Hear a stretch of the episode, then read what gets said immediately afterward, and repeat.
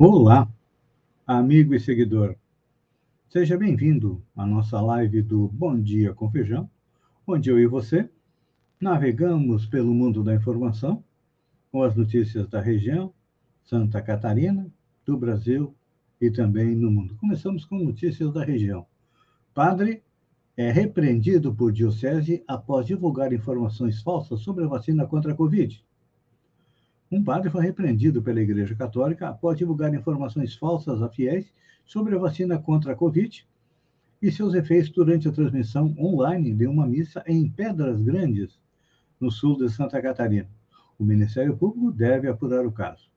Em nota divulgada na quarta-feira, dia 3, a Diocese de Tubarão, responsável pela paróquia São Miguel Arcanjo, onde foi feita a transmissão da missa pela internet, afirmou que a vacina é dom em favor da vida e que o sacerdote foi repreendido e aconselhado a corrigir a declaração.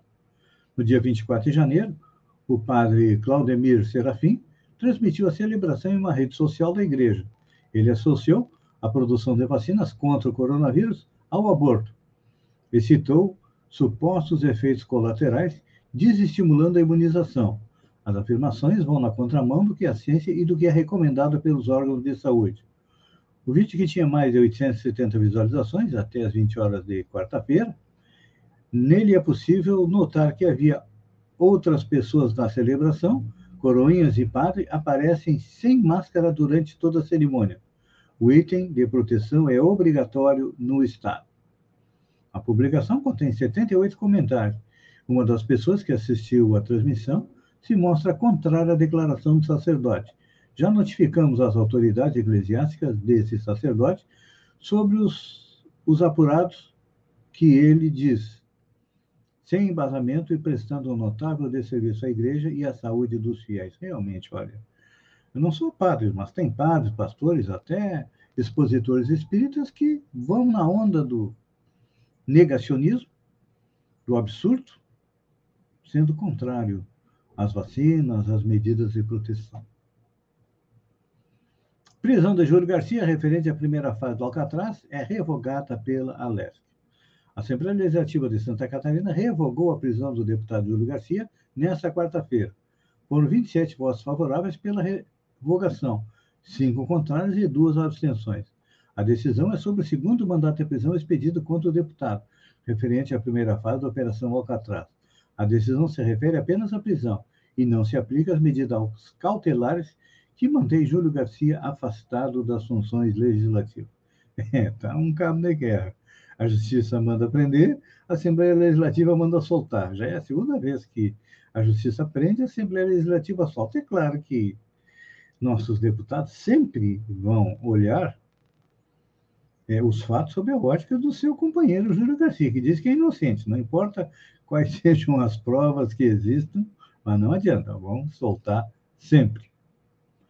Mega Sena, olha só, uma aposta de Mirassol do Oeste de Mato Grosso, acertou as seis dezenas e levou sozinho o prêmio de 25 milhões 99 mil e 868 reais do concurso 2341. Os números sorteados foram 04, 09, 31, 32, 42 e 46. Cin, uh, 59, um pouquinho menos sortudos, levaram para casa a Quina, que pagou R$ 47.999.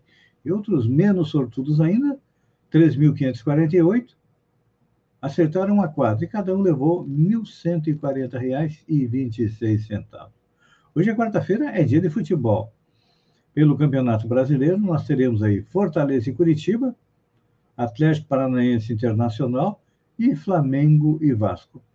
Flamengo e Vasco e Atlético Paranaense Internacional são às 21 horas. Eu vou ter que usar duas camisetas hoje de noite a do Internacional e a do Vasco também, porque quero ser campeão é, brasileiro. Olha, essa notícia é interessante. Fotógrafo registra rosto de Poseidon em onda durante tempestade na França. O rosto clássico de Poseidon, deus dos mares na mitologia grega, pôde ser visto durante uma tempestade marítima na França. Pelo menos Segundo o registro de um fotógrafo francês, Matheus Rivrin, feito em 30 de janeiro no litoral da região da Bretanha. Na foto, uma onda arrebenta e reproduz um rosto, com barba espessa, olhos e uma coroa. Nesse fim de semana, a tempestade Justine varreu a costa oeste da França. As ondas eram incrivelmente poderosas, lindas e desafiavam as leis da gravidade. Registrou Rivrin no Instagram em uma foto a qual deu o nome de Poseidon.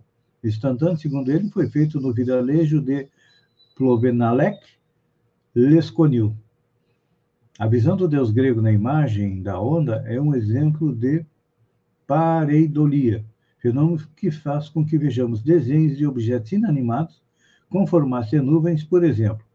Ao jornal britânico Daily Mail, Rivlin disse que se impressionou com as cenas da tempestade no litoral francês. Quando fiz essas imagens, as ondas mais fortes da tempestade haviam atingido a costa. As ondas tinham 10 metros de altura e quando atingiu as pedras, as explosões chegavam a cerca de 50 metros.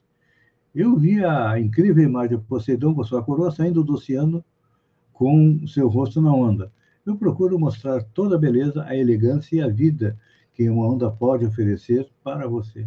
Realmente, olha, a fotografia é apaixonante. Eu costumo ah, caminhar, fotografar, principalmente amanhecer. Eu adoro o sol. Carol Conká diz que raiva foi fruto da TPM. Carol Conká chamou a atenção dos internautas após discutir feio com Lucas Penteado no BBB 21. A cantora que o xingou e gritou com ele publicamente pediu desculpas no dia seguinte e disse que estava brava por conta da sua TPM ou tensão pré-menstrual. Não há como saber se realmente foi esta a causa das reações da integrante do BB 21, mas o episódio levou muita gente a questionar se a TPM pode mesmo causar alterações de comportamento tão marcantes. É, a TPM é caracterizada por uma série de sintomas físicos, emocionais e comportamentais que variam de forma cíclica e recorrente. Normalmente, isso ocorre na semana anterior à menstruação e os sintomas aliviam após o início do fluxo menstrual. Tem tratamento? Pois é. Para determinar se uma pessoa tem TPM ou TDPM, o ideal é fazer uma consulta com o médico. Os sintomas devem estar presentes durante a maioria dos ciclos e realmente ter um impacto muito negativo na vida da pessoa, para que os transtornos sejam considerados. Se a mulher se sentir muito desconfortável ou tiver impacto na qualidade de vida, é possível conversar com o ginecologista e pensar em possíveis tratamentos de acordo com cada caso. Alguns remédios podem ser receitados para aliviar os sintomas. Também é recomendável a prática de atividade física regular, que ajuda a liberar as substâncias do corpo que são benéficas tanto quanto a TPM como a TDPM. Micro e pequenas empresas geraram mais de 290 mil empregos em 2020. As micro e pequenas empresas deram emprego com carteira assinada a 293.200 brasileiros em 2020, segundo pesquisa do SEBRAE, com dados do Ministério da Economia. Neste período, os médios e grandes negócios fecharam 193.600 vagas. O número é a diferença entre as contratações e as demissões.